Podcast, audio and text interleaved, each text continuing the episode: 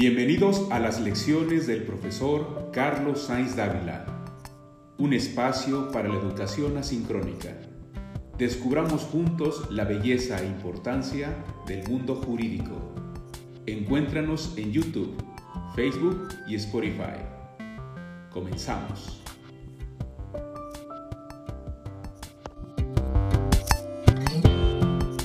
Gracias por seguir aquí. Seguimos. Hablábamos entonces que el deber de contribuir al gasto público es un deber en grado de constitucional. Y entonces en ese 31 fracción cuarta de la Constitución que mencionábamos hace un ratito, encontramos que existen cinco principios. Ahora vamos a ver los primeros tres. El principio de generalidad, el de destino y el de proporcionalidad. ¿Qué significa? Que al momento de imponer los tributos, estos deben sujetarse a estas reglas. Entonces, Primer principio que debe seguir toda contribución. Todas las personas están obligadas a contribuir sin excepción, ¿no? Por este principio de solidaridad social que comentamos. Este es el principio de generalidad, como la pirinola, ahora, ahora sí, todos ponen, ¿ok? Todos participan. Segundo principio, destino, que también ya lo comentamos. La razón por la que yo pago impuestos es para que se destine, sí y solo si se destina al gasto público. Es decir, no puede destinarse a ninguna otra cosa. Entonces, yo tengo este deber constitucional de contribuir al gasto público en la medida que se destine a tal. Si se llega a desviar, entonces podríamos pensar en que se estaría fraccionando, rompiendo ese, deber constitucional de contribuir. Bueno, esto ya puede entrar un poquito a discusión este, y polémica, pero lo interesante aquí es resaltar que eh, la obligación de pagar impuestos es sí y solo sí esa porción contribuida, si lo que recauda el Estado por mis impuestos, se va al gasto público, es decir, que se refleje en un beneficio general, social o colectivo. ¿De acuerdo? Tercer elemento, tercer principio, la proporcionalidad. Esto significa que las personas vamos a contribuir de acuerdo a nuestra capacidad económica o a nuestra capacidad contributiva. ¿Cómo funciona esto? Bueno, va a depender, existen diferentes tipos de impuestos. Empezamos por una clasificación elemental que habla de impuestos directos y de impuestos indirectos.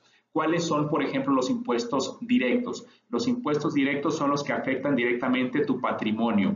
Los ingresos que tú recibiste este año, ok, incrementaron tu patrimonio. Por esa porción que se incrementó, vas a pagar un impuesto directo, que es básicamente el impuesto sobre la renta, el impuesto sobre tus ingresos, ok.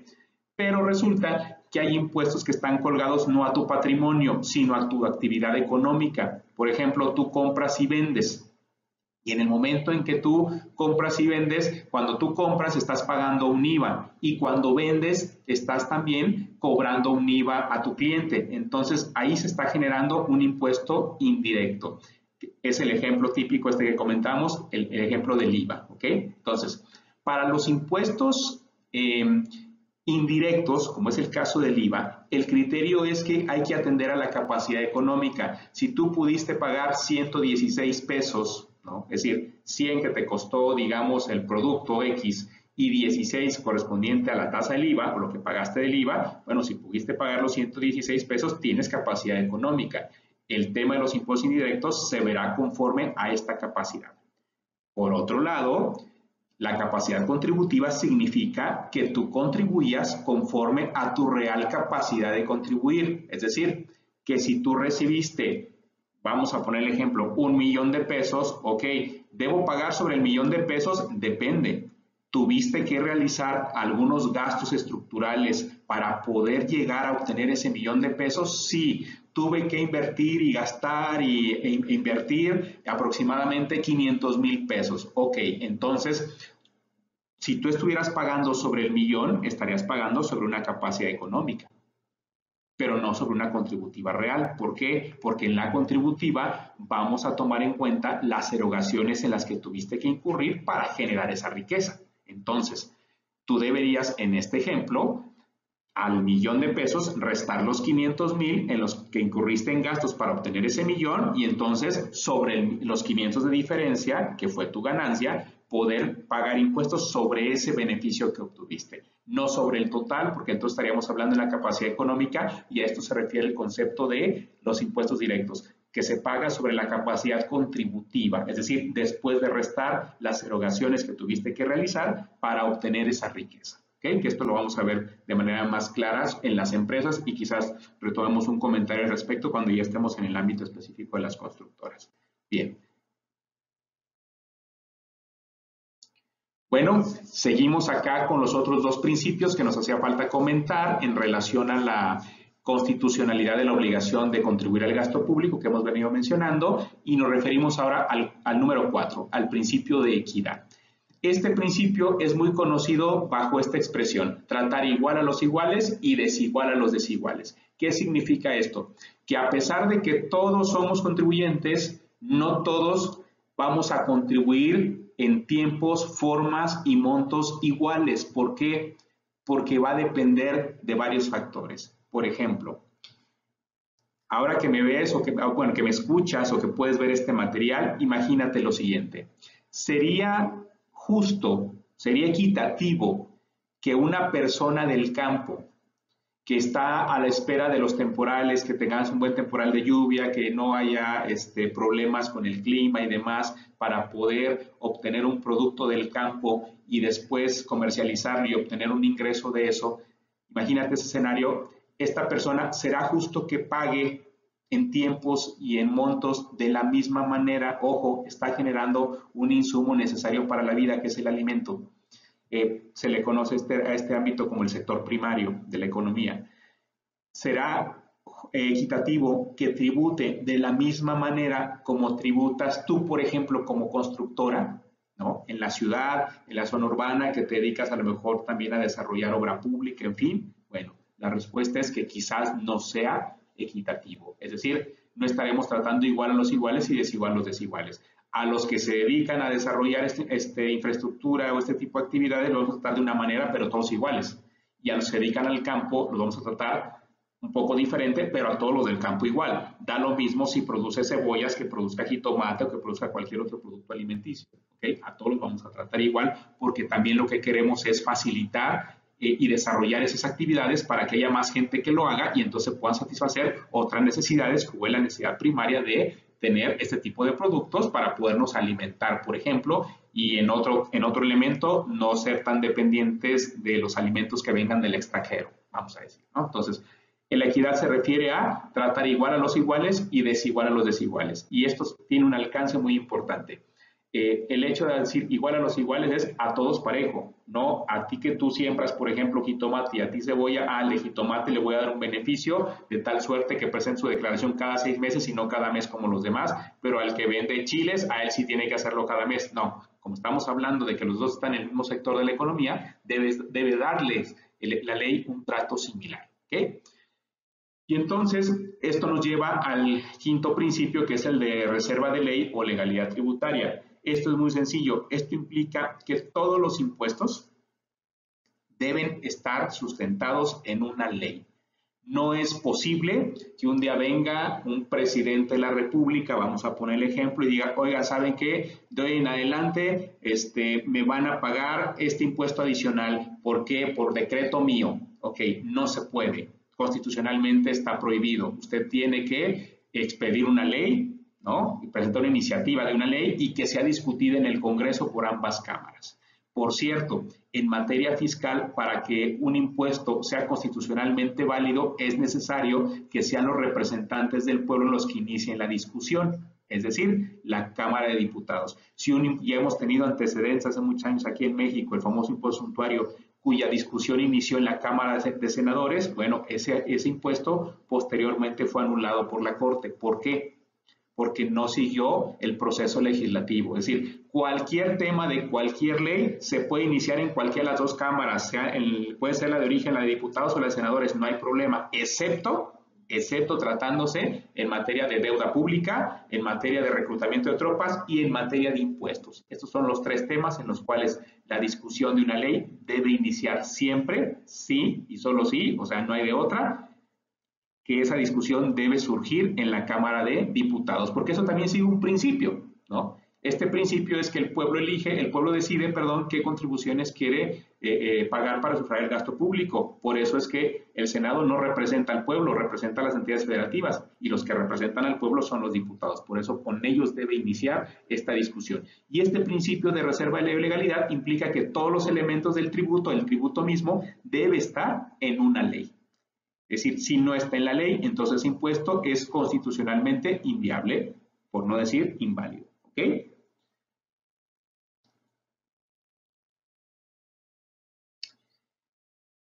Bien, siguiendo adelante, vemos aquí algunos conceptos que te quiero explicar de manera muy breve, muy general, solo para que tengas idea, eh, que son de los conceptos fundamentales en la materia tributaria, que es eh, cuando hablamos, por ejemplo, de créditos fiscales, vemos que el crédito fiscal es básicamente la deuda que tú tienes con el fisco, es decir, la porción de la contribución o algunos otros elementos que ahora vamos a ver que tienes que pagar. Entonces, los créditos fiscales se clasifican básicamente en contribuciones, en aprovechamientos, en accesorios, en responsabilidades, tanto de servidores públicos como de eh, particulares y otros que vamos a ver más adelante. Centrándonos ahora un poco en las contribuciones, porque luego uno piensa que los impuestos es el único universo que existe y vamos a ver que no, que es uno muy importante, pero no es el único. Las contribuciones se clasifican en cuatro en impuestos, en aportaciones de seguridad social, en contribuciones de mejora y en derechos. Esto es, los impuestos son las contraprestaciones en dinero, digo, todas son obligatorias, pero el impuesto particularmente es una contraprestación en dinero que se eh, realiza para satisfacer la prestación de servicios públicos. ¿Cuáles son los impuestos más importantes a nivel federal? Pues el de mayor recaudación, el impuesto a la renta, y el de el segundo lugar en recaudación a nivel nacional es el IVA. Entonces, los impuestos generalmente son entendidos como eh, eh, esta contraprestación por la prestación de servicios públicos, que tiene que ver con esta obligación constitucional de controlar el gasto público que platicamos al inicio. Entonces, esos son los impuestos. ¿Y quién se encarga de cobrarlos? Básicamente el SAT. El SAT, que es un organismo desconcentrado de la Secretaría de Crédito Público. ¿no? Ok. El siguiente, aportaciones de seguridad social. Bueno, si tú tienes trabajadores, el hecho de estar inmerso en una relación obrero-patronal y tú eres el patrón, entonces tienes obligación de financiar una parte del seguro social en beneficio de los trabajadores. Dicho en otras cosas, lo que le pagas al IMSS lo que le pagas al Infonavit son créditos fiscales, de tal suerte que si no los pagas, vendrá el IMSS o el Infonavit en su carácter de organismos fiscales autónomos, también conocidos como OFAS, vendrán a eh, eh, exigirte el pago del impuesto, te van a cobrar, te van a embargar, van a realizar todo un procedimiento económico coactivo en, tu contra, igualito como si no hubieses pagado a Hacienda el impuesto a la renta, el IVA o cualquier otro, otro impuesto. Luego, en tercer nivel tenemos eh, en tercer orden, perdón, a las contribuciones de mejora. estas se dan cuando existe una obra pública, es decir, Imagínate que tú vives en una localidad donde no hay una buena infraestructura, no hay drenaje, no hay alcantarillado, no hay agua potable y no hay energía eléctrica. Imagínate que tú vives en una casita que está en una superficie, en un terreno de 200 metros cuadrados y tú ahora crees o consideras que esa, esa propiedad pues tiene un valor, digamos, de 100 mil pesos, ¿ok?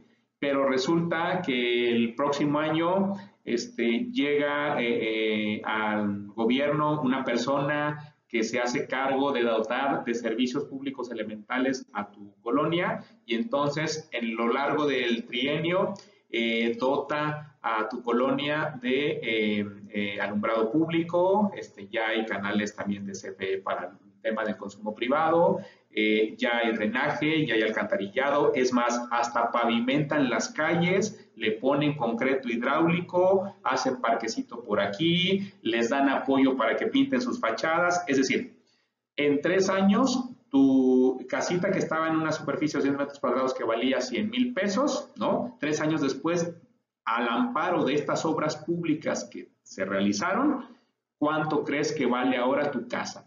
Pues sabes que mi casa hoy vale 500 mil pesos, ya no vale 100. Ok, la pregunta es, ¿qué hiciste tú para incrementar el valor de la finca? Nada, no hiciste nada. Tu finca incrementó, ¿por qué en su valor? Por la obra pública. Ah, estamos en el caso de que si se da ese, esa ventaja, ese beneficio patrimonial por virtud de una obra pública, podría generarse el supuesto para que tú tengas que pagar una contribución de mejoras, ojo, no por el total que son los 500 mil que vale ahora, porque antes de la obra valía, valía ya 100, sino por los 400 que sería la ganancia positiva que tuvo el inmueble. A nivel federal, básicamente la contribución de mejora que existe en la ley respectiva es la que tiene que ver con estas obras públicas, pero en materia eh, de infraestructura hidráulica, ¿no? Pensamos en una presa, por ejemplo. ¿sí? Bien. Finalmente tenemos los derechos. Los derechos tienen dos aspectos. Yo voy a pagar derechos bien por la obtención de servicios públicos específicos o por la explotación de bienes del dominio público. Es decir, hay eh, servicios públicos generales los cuales yo debo ser beneficiario este, los pido o no los pida, como es un tema de alumbrado a nivel municipal o a nivel federal o estatal, seguridad pública, es decir, yo debo verme beneficiado con esos servicios públicos, así, así yo haya contribuido o no haya contribuido, lo haya hecho mucho, poco o lo haya pedido o no. Pero hay otro tipo de servicios públicos que son más específicos, que el Estado no tiene obligación de proporcionarlos a menos que, uno, se lo pidas, y dos, cumplas con los requisitos que la ley te establezca para que te puedan prestar este servicio. Vamos a ponerlo en un plano un poco más de la construcción para ver si nos damos a entender. Imagínate que eh, tú necesitas hacer la remodelación de tu casa, ¿no? Ok. ¿Qué necesitas para poder hacer la remodelación? ¿Vas a hacer una ampliación? ¿Vas a este, meter este, algunas eh, eh, estructuras, crecer estructuras? ¿Qué sé yo? Ok. Necesitas que el municipio te, otorgue una licencia de construcción o de remodelación. Ok. La pregunta es, ¿el municipio tiene obligación de expedirte la licencia de remodelación? La respuesta es sí, siempre que, ojo con esto, sí, siempre que cumplas con los requisitos que te pide la normatividad municipal, por ejemplo, que presentes los planos y que esos planos se sujeten a la normatividad en ese municipio para poder hacer esas ampliaciones. Y segundo, que una vez que cumples con todo eso, hagas el pago de la licencia correspondiente. Ok, ese pago es un derecho, es un derecho por la obtención de un servicio público específico, que es el primer caso. Ok.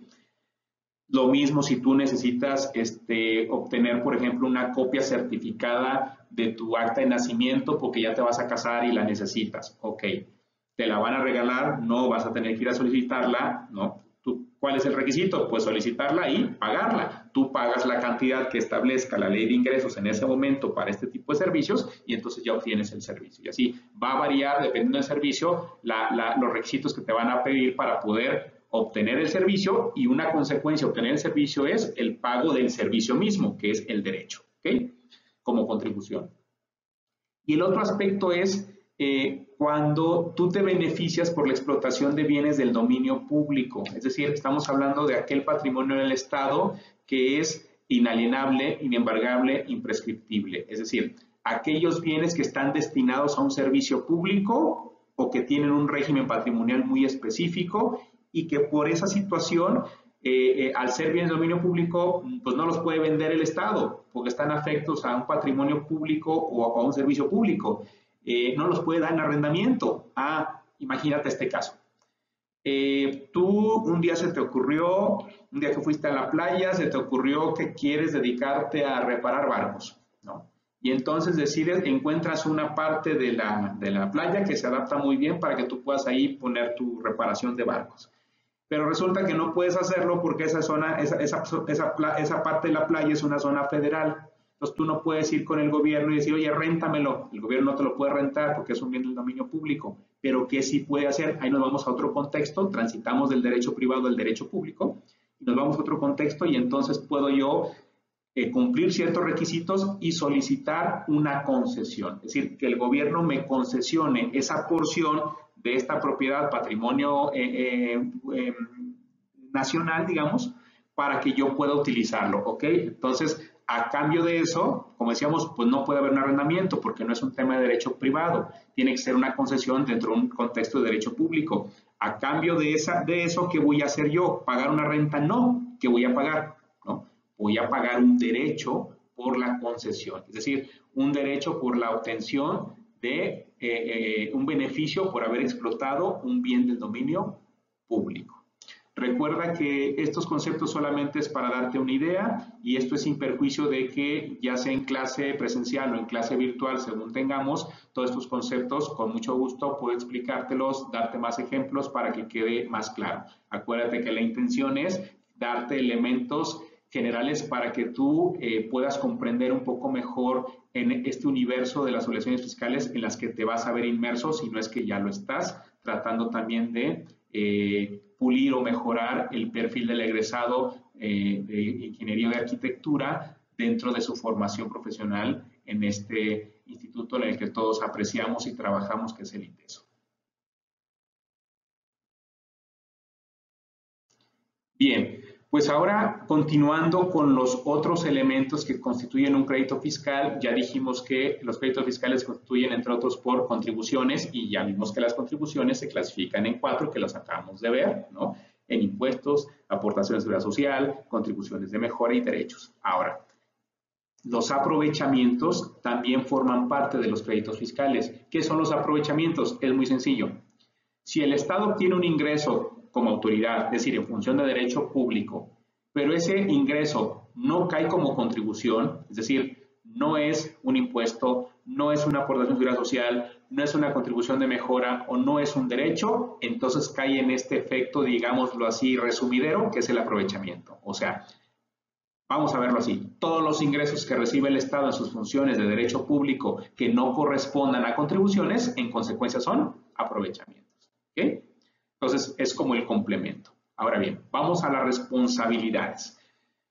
Si un particular incurre en una responsabilidad, no sé, ibas manejando este, después de haber ingerido algunas bebidas espirituosas y sin querer se te atravesó este, una barda del Palacio Federal y pues por más que le pitaste a la barda, esta nunca se quitó y entonces pues te la llevaste o que le generaste un daño, a un bien de propiedad de la nación. Ok, te lo van a cobrar y te van a fincar una responsabilidad y te la van a cuantificar. En este caso, ese monto de lo que se, lo que se calculó la reparación de esa barda, ¿no? Va a tener un costo. Ese costo se traduce en un crédito fiscal por responsabilidad en que tú como particular incurriste, por poner un ejemplo sencillo, ¿no?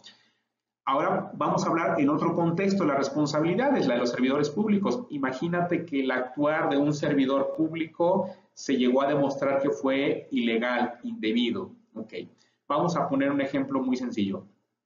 Vamos a pensar que tú tienes un negocio que subsiste de la venta al público en general, ¿no? Y entonces un día llega un inspector del gobierno y dice, oye, pues para mí no deberías estar abierto este, y te clausuro. Ok, te clausuran no sé, 15 días. Y en esos 15 días, pues obviamente no tuviste negocio, no tuviste venta, tuviste todo un problema económico, financiero y demás. Pero resulta que tú decidiste esa clausura llevártela a un juicio y lograste demostrar que finalmente no había necesidad de esa clausura, lograste acreditar que no era necesario eh, eh, eh, las medidas o justificadas las medidas que tomó la autoridad, por lo tanto la clausura era ilegal e improcedente. Y entonces, ¿esto qué significó? Que eh, se puede reclamar al Estado, eh, eh, después de haber obtenido el fallo favorable, se reclama al Estado una indemnización. Oye, me vas a indemnizar por los daños y perjuicios que me has causado en función de esta clausura que se hizo de manera improcedente. Entonces, ¿qué pasó? Se sigue un procedimiento de responsabilidad hacia el servidor público que decretó esa medida y Después de saber el procedimiento, vamos a pensar que se le encuentra responsable. Oye, es cierto, servidor público, tú no debiste jamás haber actuado de esta manera, incurriste en una cuestión quizás de abuso de poder, de ilegalidad, etcétera, ¿no? Ok, entonces, vamos a indemnizar a Juanito, ¿no? Porque le clausuraron, eh, nos va a cuantificar su daño y su perjuicio y le estamos indemnizando, gobierno, con un millón de pesos. Juanito muy contento porque ya le dieron su millón de pesos. Pero lo que sigue, bueno, ¿quién fue el responsable de esto? Porque ese millón de pesos, ¿de dónde se va a pagar? Pues de los mismos impuestos que sufraga el contribuyente, ¿no? Pero ¿quién fue responsable? Pues fue Panchito, el, el burócrata. Ok, ¿qué hay que hacer o qué se puede hacer? Si esa falta administrativa grave en la que incurrió el servidor público significó pagar esa indemnización al gobernado, entonces el Estado puede repetir en contra de ese servidor público y cobrarle el millón de pesos a él sobre su patrimonio personal que tuvo que pagar en, en esta indemnización al gobernado. Ok, en ese momento estamos hablando de un crédito fiscal por responsabilidades de los servidores públicos. Bien. Y finalmente tenemos el concepto de otros, es decir, hay otras leyes que establecen algunos conceptos que deben considerarse como créditos fiscales, ¿no? que es el concepto abierto, y aquí te pongo como ejemplo el artículo 287 de la Ley de Seguro Social. Es decir, este artículo establece su propio concepto de crédito fiscal para el caso de eh, em, eh, los eh, cobros que puede hacer el IMSS dentro de este contexto. ¿okay?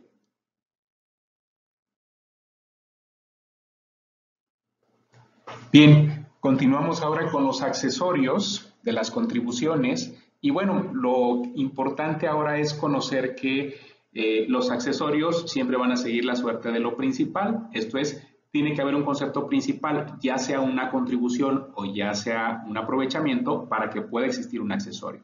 Es decir, el es sumamente eh, eh, difícil, puede llegar a suceder, pero por regla general eh, los accesorios no existen si no existe un principal. Y si el día de mañana se comprueba la improcedencia de un principal, o sea, una contribución, un aprovechamiento, también será improcedente el accesorio por este principio que versa que lo accesorio sigue la suerte de lo principal. Bueno, dentro de los accesorios vamos a encontrar eh, las sanciones, los recargos, los gastos de ejecución y la indemnización por cheque devuelto. Mira, las sanciones no es otra cosa más que las multas, pero en materia fiscal federal existen dos tipos de multas, las de, forma y las de fondo. Las que significan un accesorio son solamente las multas de fondo. ¿Por qué? Te lo explico rápidamente. Existen dos grupos de multas, decíamos. Las multas de fondo son aquellas que se establecen en una proporción sobre el daño causado. Es decir, si tú dejaste de pagar 100 pesos de impuesto a la renta, ¿ok? ¿Cuál fue el daño? Los 100 pesos que no pagaste, ¿ok? La multa de fondo va de entre el 55 al 75%, o sea, la mínima es el 55%. ¿Qué necesitas? Que la multa de fondo, para poderla determinar, necesitas un monto principal, o sea, los 100 pesos, el monto de la omisión, y tu multa va a ser una proporción o un porcentaje sobre ese monto. Por eso es accesorio. Es decir, tú necesitas un concepto principal para poder determinar el accesorio. Voy a sacar el 55% de multa sobre qué? Sobre el monto que omití pagar. Si no tengo un monto omitido, entonces no puedo sacar un accesorio. Por eso estos conceptos son accesorios de las contribuciones. En su caso, las multas de forma no. Las multas de forma no dependen de un monto omitido, sino lo que van a sancionar es una conducta determinada. Por ejemplo, yo tenía que pagar 100 pesos de impuesto a la renta. No los pagué. Ya dijimos, mi multa de fondo son 55 pesos, que es el 55%. Pero además hay otra multa por no haberlo hecho. Es decir, una cosa es lo que no pagué y otra cosa es incurrir en la conducta de no haber pagado mediante la presentación de la declaración correspondiente. Es decir, hay otra multa paralela a esto que es por no haber presentado la declaración. Okay. En este caso, la multa me la van a poner en un rango entre un monto mínimo y un monto máximo. ¿Ok? Pero, oye, yo presenté la declaración, eh, no la presenté, perdón, pero fíjate, todos no traía impuesto a pagar. Ah, bueno, si no traes impuesto a pagar, no vas a pagar la multa de fondo, la del 55%. Pero sí vas a pagar la multa de forma porque independientemente de, tú tenías la obligación de declarar, aunque fuesen ceros, digamos, pero como no lo hiciste, entonces te voy a sancionar con 1.400 pesos, vamos a pensar porque no presentaste la declaración. Esas son las multas de, eh, de forma. Ok, las multas de forma no caen aquí porque estas no dependen de un, de un principal. En realidad, las multas de, fonda, de, de, forma perdón, son aprovechamientos que vimos hace un ratito. ¿okay? Entonces, cuando hablamos de sanciones, hablamos de las multas de fondo, es decir, aquellas que se establecen en un porcentaje, una proporción a la omisión. Y para eso necesito un principal que es la omisión misma, la cuantificación de la omisión, y por eso hablamos de accesorios. Bueno, en el siguiente aspecto tenemos los recargos. Los recargos son una indemnización por no pagar a tiempo tus contribuciones, tus aprovechamientos o en general tus créditos fiscales.